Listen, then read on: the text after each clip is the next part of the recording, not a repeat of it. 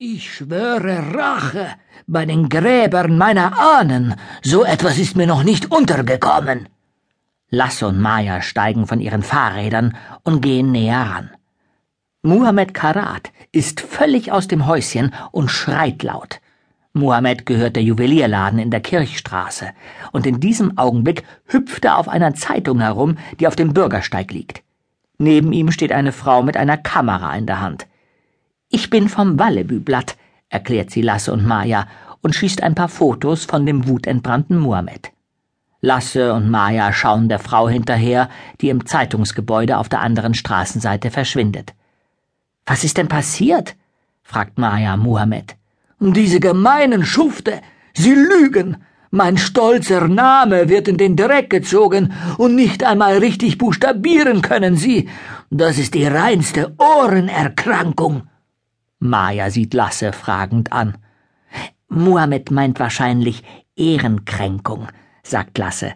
Das bedeutet, dass jemand schlecht über einen anderen redet oder Lügen erzählt. Lasse bückt sich und hebt die misshandelte Zeitung vom Bürgersteig auf, um gemeinsam mit Maja zu lesen, was auf der ersten Seite steht. Muhammad Karat gesteht, ich verarbeite unechte Diamanten in meinen Schmuckstücken.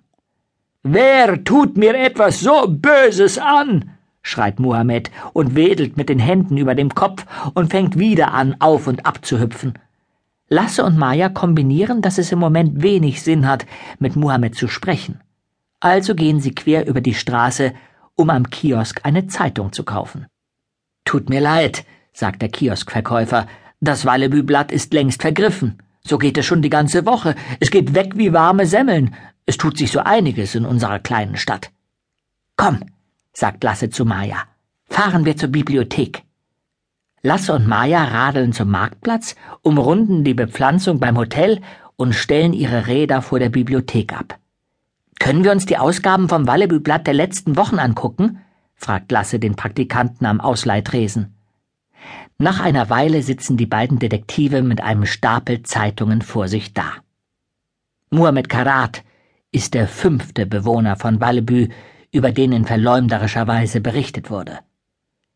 Wallebüblatt, 10. September. Chefredakteur Marklund schlägt seine Angestellten. Über viele Jahre hinweg haben die Übergriffe stattgefunden. Erst jetzt wagen die Angestellten von all den schrecklichen Dingen zu erzählen. Lesen Sie mehr auf Seite 4. Ein Chef, der seine Angestellten schlägt, das hört sich aber nicht gut an, sagt Maja. Stimmt.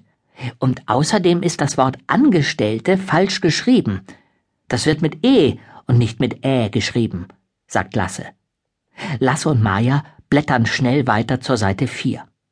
Aber solange sie auch suchen, Sie finden keine Fortsetzung zu dem Artikel auf der ersten Seite.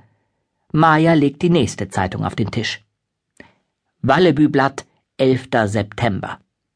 Kindergärtnerin Britt isst den Kindern das Essen weg. Wie uns aus sicherer Quelle zugetragen wurde, können sich die Kinder im Kindergarten nicht satt essen, weil ihnen die Kindergärtnerin Britt das Essen weg ist. Lesen Sie mehr auf Seite 7. Auch dieses Mal gibt es keine Fortsetzung auf Seite 7. Britt ist doch super lieb, sagt Maya. Irgendetwas stimmt hier nicht. Und weg wird mit G und nicht mit CK geschrieben. Sehen wir uns die nächste Zeitung an, sagt Lasse. Wallebüblatt, 12. September. Bibliothekarin gibt zu, ich habe Bücher gestohlen. Während ihrer gesamten Schulzeit hat die Bibliothekarin Karin Verlehn Bücher aus der Schulbibliothek nicht zurückgegeben. Jetzt gesteht sie dem Ballebüblatt, dass sie ein schlechter Mensch ist.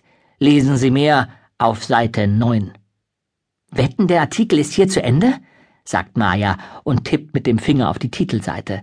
Und guck mal, Bibliothekarin und Bibliothek nur mit T und nicht mit TH. Lasse blättert sicherheitshalber auf Seite 9 vor und nickt. Nächste Zeitung, sagt er und legt die Zeitung vom Vortag auf den Tisch. Wallebüblatt, 13. September.